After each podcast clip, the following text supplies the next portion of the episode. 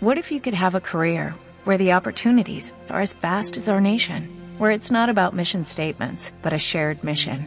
At U.S. Customs and Border Protection, we go beyond to protect more than borders, from ship to shore, air to ground, cities to local communities. CBP agents and officers are keeping people safe. Join U.S. Customs and Border Protection and go beyond for something far greater than yourself.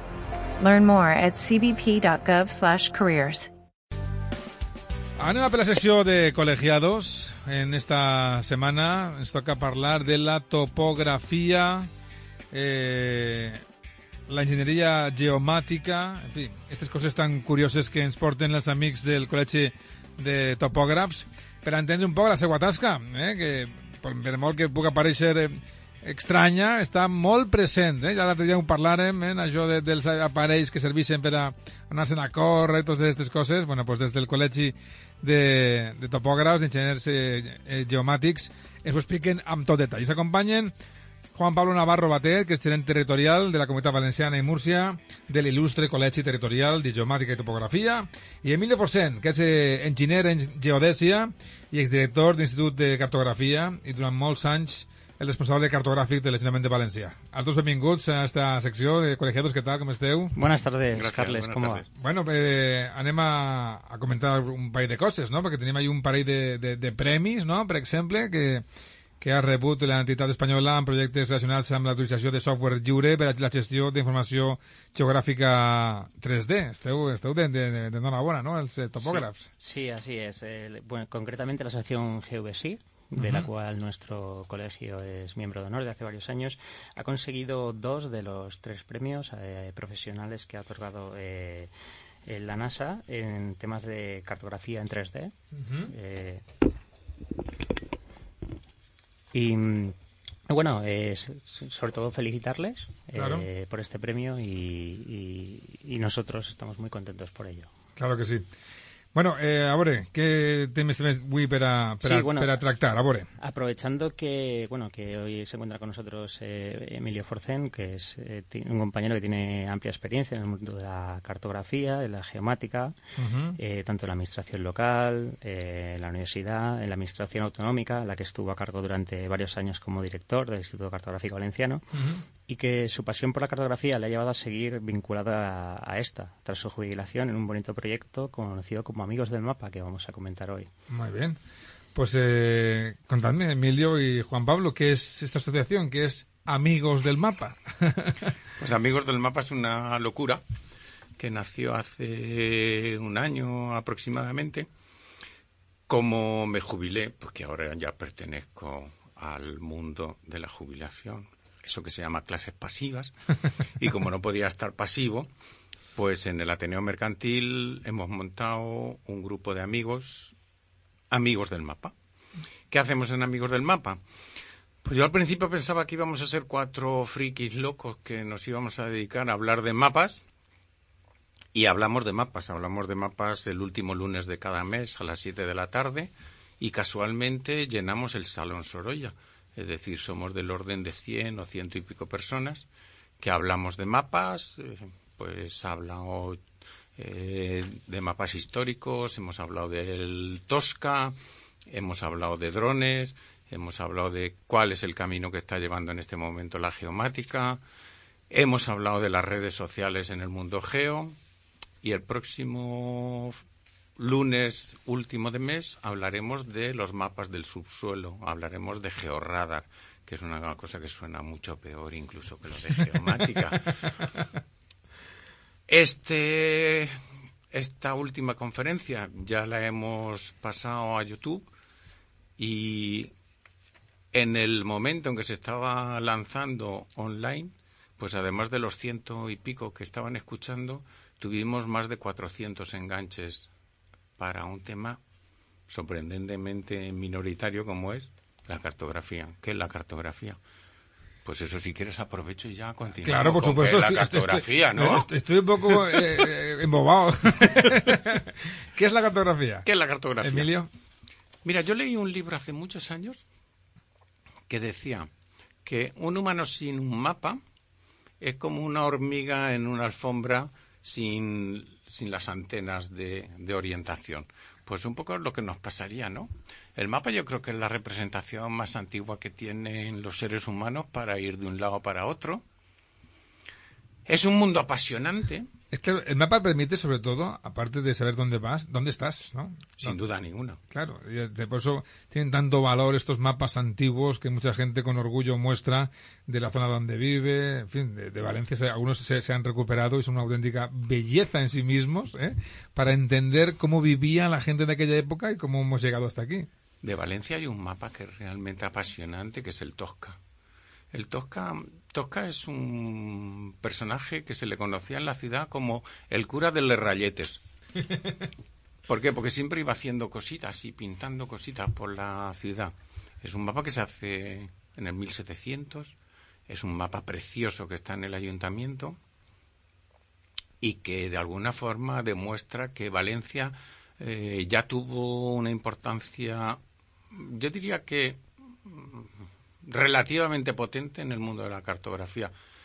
Bueno, aquí este, esta comunidad ha tenido eh, probablemente el cartógrafo más importante de España, que es Jorge Juan, que además de una calle y de una galería comercial también es un cartógrafo de Alicante. De Novelda. De Novelda. Ah, bueno, hay, hay, ¿Hay controversia. Hay duda porque él dice que no era de Novelda, aunque sí que lo era, ¿no? Pero él en algún momento dice que era de Monforte del Cid, ¿no? Vale, pues eh, tenemos sistema métrico decimal, entre otros, gracias a Jorge Juan. Y medimos con un metro gracias a Jorge Juan. Y cuando vas a Nueva Zelanda, en la isla sur, perdido del mundo, aparece un cabo que se llama Cabo Febrero y una isla que se llama Bouza y un, estrello, un estrecho que se llama Malaspina. ¿Y eso viene de? Pues de que él estuvo allí. ¿Y le puso esos nombres? Estuvo antes que estuviera Cook y consiguió entrar en un fiordo antes que entrara Cook. Y por eso los neozelandeses hay un fiordo que le llaman Malaspina. Y aquí en Valencia no sabemos todavía el, valor que tiene esta figura de Jorge. Bueno, sí que lo sabemos, pero no se le pondera como se le como se merece, ¿no? Pero bueno, eso es típico en nuestra cultura. Tampoco descubrimos nada, ¿no? Exactamente. Eso, es muy valenciano, muy español, ¿no? Claro. Bueno, vamos a, comentarle alguna, alguna cuestión. ¿Considera que los mapas, la cartografía, la geolocalización son importantes para la sociedad de tanto en el pasado como, como en el futuro. ¿Es, tan importante ahora el, mapa en el siglo XXI y en los eh, venideros? Fíjate, si me permites, y de tu tío te hago una pregunta. Claro. ¿Cuántas veces usas un mapa en tu smartphone al cabo del día? Pues supongo que sin saberlo, pues a diario. No, a diario no. Probablemente pasa de las 30, 40 o 50 veces. Claro. Saber dónde estás, saber dónde están tus amigos, sabes dónde tienes que ir, sabes cómo tienes que ir, sabes qué tiempo va a hacer. Todo eso necesita un soporte. ¿Cómo se llama el soporte? Mapa. Claro. Pero como es cotidiano, pues igual no le damos el valor. Pero hay una cosa que es importante. Hace poco escuchaba a uno de los responsables del coche eléctrico de Ford. Decía, nuestro gran problema en este momento, más que el coche, es la cartografía en tres dimensiones para que ese coche se mueva. Claro. Con eso creo que te, que te doy una razón del porqué de la cartografía. De lo que va a significar la cartografía en un futuro próximo, cuando esos coches la necesiten sí o sí para que nos ayuden a desplazarnos. Porque no es un futuro, van, a ir presente ya, es un presente. Es un presente ya, ¿no? Pero Google Maps es la maravilla del mundo mundial. Todo el mundo acaba en Google Maps, pero Google Maps no es ni más ni menos que una de las miles de aplicaciones o de historias que hay en Internet están los mapas colaborativos, que creo que hablasteis el otro día de ellos, ¿no? El, viernes hubo una reunión de eh, un grupo de trabajo que, que son voluntarios, que son geovoluntarios, y estuvieron trabajando para actualizar la cartografía de la zona donde el, el huracán Matthew ha, ha estado o está atacando. Pero no hace mucho estuvimos trabajando en la zona de Haití y no hace mucho en la zona de Nepal. ¿Qué es lo que está pasando? Hay todo un mundo que está viviendo alrededor de la cartografía. Hay lugares donde se producen terremotos, accidentes, Fenómenos, fenómenos, sí, sí, sí, sí. y no hay cartografía. Y la gente que está allí necesita saber dónde había una casa, dónde había una carretera, dónde había un camino, y para eso estamos nosotros. Esa es probablemente la mayor función y la gran virtud que tiene los mapas colaborativos. Eh, y un desafío también, porque es un trabajo, Sin duda. un trabajo no na- nada sencillo, ¿no? Poder eh, ubicar o reubicar, ¿no? A la gente que justamente ahora pues eh, ha perdido la noción de su situación. Pero además lo bonito es que es un trabajo voluntario. ¿Cómo surge este proyecto de, de los amigos del mapa que antes me, me comentaba?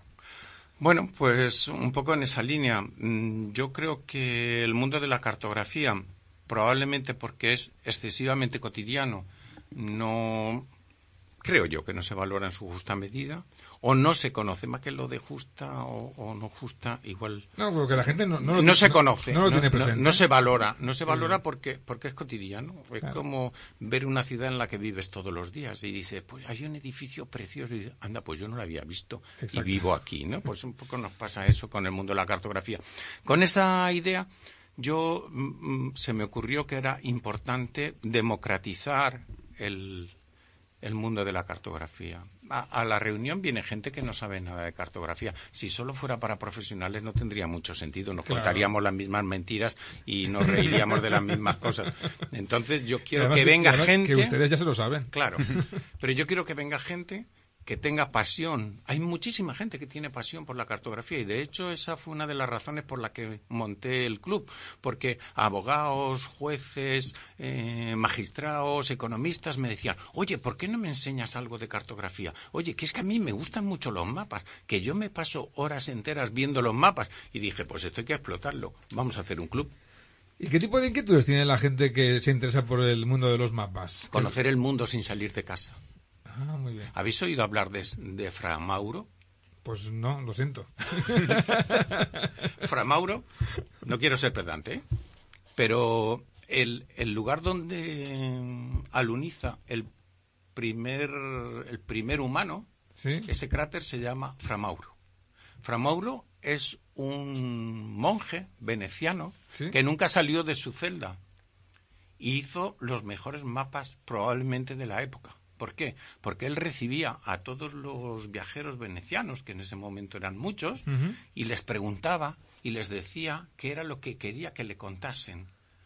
En el paseo de la cartografía del Vaticano hay un gran mapa que es de Fra Mauro, un hombre que nunca salió de su celda, pero que conocía el mundo. Vale, pues esa probablemente es una de las primeras funciones. El gran éxito de Google, de Google Maps, es que al principio casi todos los americanos que habían estado luchando en Vietnam Sí. querían recordar aquello y se pasaban horas enteras viendo Google Maps. ¿Por qué? Porque iban a lugares donde ellos habían estado y de alguna forma estaban conociendo un mundo que si no, no habrían conocido. Esa es la magia de la cartografía, enseñarnos un mundo sin salir de casa. No, desde luego que no, que no, no se ha adentrado en Google Maps, por ejemplo, para descubrir eh, pues dónde veranea, dónde estuvo en aquella ocasión especial con alguien especial y encontrar ese punto en el, en el, en el mapa, o en fin, o recrear cómo se, cómo se ve su casa o su colegio desde las alturas. Eso creo que lo hecho casi todo el mundo y es una, una de los- uno de los encantos, ¿no? De meterse en el mundo de, de los mapas o de la cartografía, ¿verdad? Eh, cuéntenos algunos de, las, de, las, eh, de los temas que van a tratar en futuras reuniones de mundo de los mapas en esta asociación de amigos En del la, mapa. en la próxima reunión, mm, Francisco García, que fue director de la escuela, Ujú. la anterior a la actual, que es Ana Anquela, eh, nos va a hablar del mundo del georradar, nos va a hablar del mundo del subsuelo. ¿Cómo es un mapa del subsuelo? ¿Qué hay debajo del suelo que pisamos? Pues eso forma parte de la profesión de estos chicos, la mía, ¿no? Porque yo ya no... Se ha jubilado. pero bueno, Pero- uno se jubila, pero el, el oficio siempre, siempre está ahí. Uno siempre, siempre es topógrafo, No, lo que aunque, pasa ya no, que, aunque no ejerza, lo- ¿no? Lo, lo que pasa es que lo mío no, lo mío no es profesión, lo mío es un vicio, ¿no? Es una pasión eh, desde hace. Yo acabé esta. Pues cosa- entonces no se va a jubilar nunca. Es- No. es- es- No, yo acabé en el 72 esta cosa, ¿eh? Y estamos en el 86, ¿no? En, el 16, qué sé yo. Bueno, pues eso, eh, Paco nos va a hablar del mapa del subsuelo. El siguiente, me temo que es Ana Anquela, que es la actual directora de la escuela, y nos hablará de la geomática en general. Pero en este momento yo creo que en ponencias tengo ya tres años cerrados. Eh, porque una cosa sorprendente es que hay gente que nos llama y nos dice, oye, que yo quiero hablar. Eh, gente, que gente quiere participar como, ponente. quiere hablar como ponente, ah, sí. algo que a mí pensaba que iba a ser insólito, ¿no? Que iba a tener que estar luchando todo el día. Oye, por favor, que venga, que venga, que venga. Pues no, hay gente que me llama y me dice, oye, que mira, yo tengo este tema y me interesaría eh, sacarlo. Es verdad que... Y vamos a hablar de nuevas tecnologías probablemente dentro de tres, tres cuatro meses haremos dos o tres ponencias importantes y ahora estoy preparando también una exposición en el Ateneo fundamentalmente para hablar de fotogrametría, sobre todo fotogrametría histórica. Ay, ¿esto qué es? Explícamelo, por favor. Fotogrametría es un mundo apasionante. Foto, repite. ¿Tú sabes, tú, sabes cómo era. Es que esas palabras tan raras. Vale, ¿tú sabes cómo era la comunidad valenciana en el año 45? Pues ni idea. Pues podemos verlo. ¿Ah, si entras en internet y entras en en una página que montamos en el Instituto Cartográfico Valenciano, verás el primer vuelo aéreo que se hace, el, primer, la primera fotografía aérea en continuo que se hace de la comunidad valenciana, la hace el ejército americano en el año 46, la segunda en el año 45-46, la segunda en el 56-57, pero hay otra que es más apasionante todavía. En el año 31, Ruiz de Alda se le contrata por el gobierno en ese momento para hacer la, todo lo que es la cuenca hidrográfica del Segura y parte de Alicante forma, está dentro de esa cuenca. Es un vuelo espectacular. Estamos hablando del año 31. Así podemos comparar, ¿no? Cómo ha cambiado nuestro territorio. Ha cambiado bastante. En estos, eh, claro. en todos estos años, ¿no? Bueno, en esa, en esa aplicación que se llama Terrasit y que se montó estando en el instituto nosotros, vemos el 31, el 45, el 46, el 60, el 67, es decir, vemos toda una secuencia de cómo se ha ido moviendo el territorio, qué ha pasado con el territorio hasta el 2015, que bueno, supongo que ahora estarán cargando el 2016, porque esto ya no se para. Efectivamente, la verdad es que es eh, interesantísimo hasta el punto que tengo aquí a Juan Pablo que está escuchando con atención lo que dice el, maestro, ¿no? Así es, así es. No, al final eh, la fotogrametría es de gran utilidad, lo que hemos estado hablando, la cartografía. Fotogrametría, lo voy a decir bien.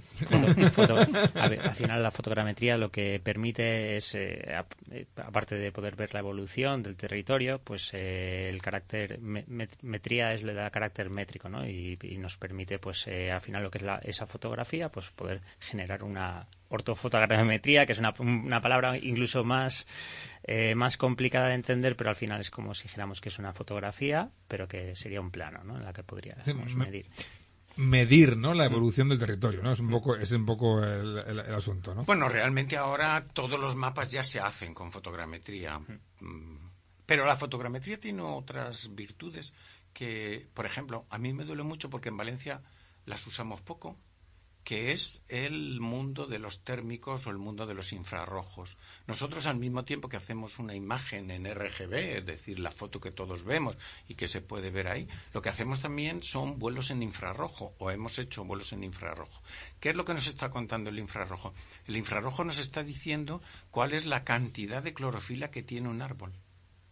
Es decir, realmente podríamos saber si tenemos una plaga si tenemos un árbol enfermo o si tenemos muchos árboles enfermos, viendo el color rojizo que nos está dando la clorofila. O sea, que, miden el territorio y lo investigan también. Exacto. el terreno, mejor dicho. Exacto. El nivel de producción de una explotación, se puede hacer múltiples análisis. No solo es lo, visual, sino a partir de... Una parte que siempre me ha... Me ahora se está estudiando también si estamos regando bien o estamos regando mal. Ah, muy bien, para Si regamos mucho o regamos poco. Claro. Si estamos incorporando una serie de abonos que son buenos o que no son buenos para el territorio en del que estamos hablando. Lo que se conoce como agricultura de precisión.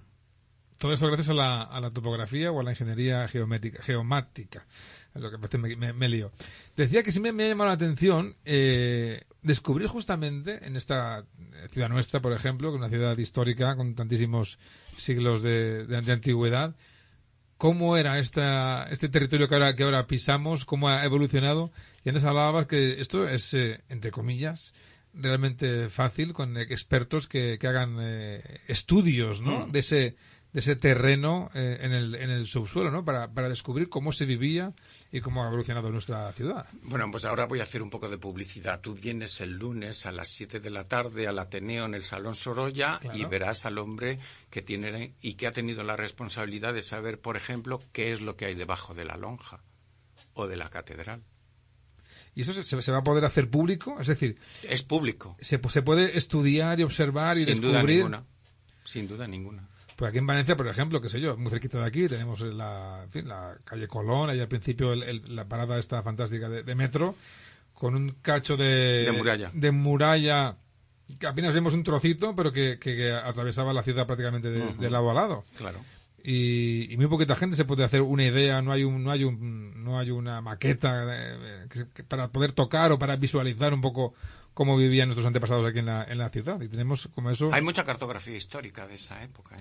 Hay un montón, ya, pero me refiero a poder acercarlo a la gente. No sé en, en- en qué forma, ¿no? Si, si en, en maqueta o, o en qué, ¿no? Pero que es una. Yo creo es que en un- este, una, momento, una- en este momento en el Mubim hay una Delicia. maqueta, hay una maqueta de Tosca, del mapa de Tosca. Ma- Tosca es el primero que hace una mape- un mapa tridimensional. Es una cosa sorprendente. En el siglo XVIII. Y bueno, de algo que no hemos hablado, pero igual ya no tenemos tiempo. Sí, sí, es del tenemos, mundo tenemos. del GPS. Tenemos, tenemos. El mundo del GPS es nuestro mundo. Nosotros vivimos ya por y para el GPS. Eso, para para esto Bueno, sí- hace, hace muchos años que estamos viviendo del GPS ya. Lo que pasa es que el GPS ahora, desde que ha aparecido esto, ya es algo... El móvil, sí. Eh, eh, y, y tú cómo tienes... Es aquello que ahora está de moda. No dame tus coordenadas, ¿no? Dame tu. Dame tu sí, posición, ¿no? Tu posición, bueno, con, con un mensaje de WhatsApp, ¿no? Oye, quedamos en tal sitio, ¿dónde estás? Aquí, clink, clink.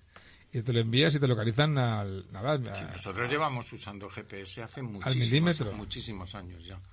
Muchos años, pero de una forma mm, diferente a la que en este momento Bueno, la democratización ahora sabemos para qué se utilizaba, móviles, para qué se utiliza. Y antes, ¿para qué se usaba el GPS? En su- para hacer cartografía de precisión. Simplemente, ¿no? Claro.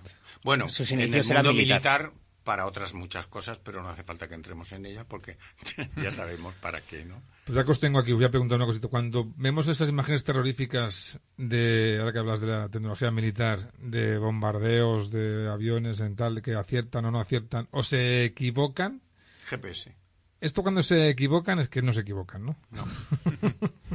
Esto- estas cosas que luego salen, salen ahí ver, políticos siempre- y- militares Siempre pidiendo puede, haber, disculpas siempre por- puede haber errores, pero es complicado, es complicado. Yo te un ejemplo. Nosotros tenemos una red en la Comunidad Valenciana que se llama Herba. Esa esa esa red eh, en este momento no sé cuánto, pero tenemos 12 estaciones mm, que están recibiendo señal cada, cada segundo de GPS y estamos dando o, al momento o en postproceso precisiones en absolutas entre 1 y 2 centímetros. Madre mía. Es decir, somos capaces de decir un objeto dónde está con una precisión entre 1 y 2 centímetros. Es muy difícil que se equivoquen. Y esto es tecnología civil, o sea, O sea, que- Esto es civil, ¿eh? tecnología militar O sea, que va años que luz. cuando un, un avión militar eh, bueno, bombardea, sabe dónde bombardea, Me por, temo por- que sí. por más que digan, ¿no? Lo, lo que pasa es que siempre contamos con esa, Me bueno, temo que sí. esa mentira que nos cuentan y que nos queremos tragar, pues para que los conflictos no se...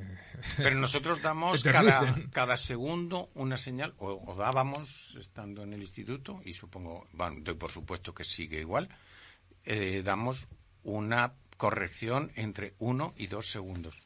Caray. Eh, 2 centímetros, perdón, cada segundo. O sea que, en fin, que lo que, lo, lo que suponíamos, ¿no? Bueno, pues eh, Por eso los coches se podrán mover con precisión. con tanta precisión, Lo, lo que no lleven conductor. Claro, como para tomar una curva con absoluto detalle, ¿no? Sin, sin ningún, sin ningún tipo de riesgo. Ustedes como profesionales, porque los que somos neófitos nos da un poco de miedo, vamos a ver, pero ¿cómo te vas a montar en un coche que no lleva conductor? Pero supongo que ustedes eh, tienen claro que será el futuro y que habrá que fiarse 100% porque eso fallará casi menos que, un humano, ¿no? Yo creo que es el presidente ya. A ver, cuando se ponga en... No, pero ahora mismo, en fin, todavía vamos, vamos con conductores, ¿no? y a, veces la, gente piensa, ostras, yo no sé si, me montaría en un bicho de estos, un aparato sin nadie que me, que me lleve. Pero eso producirá el cambio cultural correspondiente y ya está.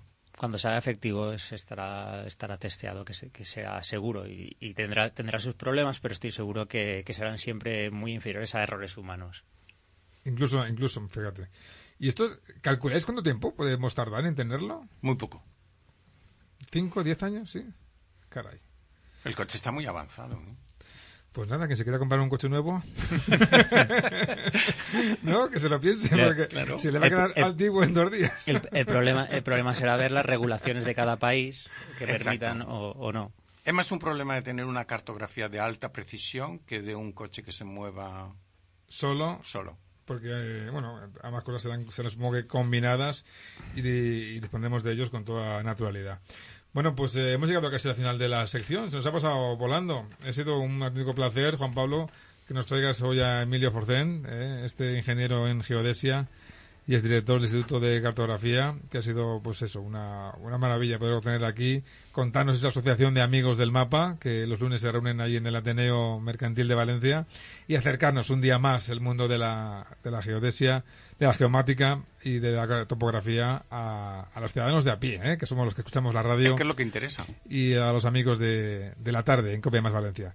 Un placer y gracias al Colegio Territorial de la Comunidad Valenciana de Ingeniería Geomática y Topografía. Hasta la semana que viene. Tenemos más temas que, tratar y acercarnos más al mundo del mapa. Buenas tardes, Carles. Un gracias. Gracias, a, los dos. Gracias. Son ya les 6 de la vesprada. Hem après un montón de cosas en este ratet, eh, parlant de la, de la topografia i de l'entorn eh, que, que, que s'envolta. Com dia arribem a les 6 i en tornar tractarem una altra qüestió. Parlarem del coaching i recordeu que esta mateixa vesprada des d'ací, des de eh, COPE Más València, anem a, anem a viure en directe aquesta telefonada especial que tant s'esperen per a conèixer a les falleres majors de València del 2017, un punt de clau eh, en l'actualitat fallera. Fins ara. La tarde. Cope más comunidad valenciana. Estar informado. ¿No te encantaría tener 100 dólares extra en tu bolsillo? Haz que un experto bilingüe de TurboTax declare tus impuestos para el 31 de marzo y obtén 100 dólares de vuelta al instante. Porque no importa cuáles hayan sido tus logros del año pasado, TurboTax hace que cuenten. Obtén 100 dólares de vuelta y tus impuestos con 100% de precisión. Solo con Intuit TurboTax. Debes declarar para el 31 de marzo. Crédito solo aplicable al costo de la presentación federal con TurboTax Full Service. Oferta sujeta a cambios o cancelación en cualquier momento.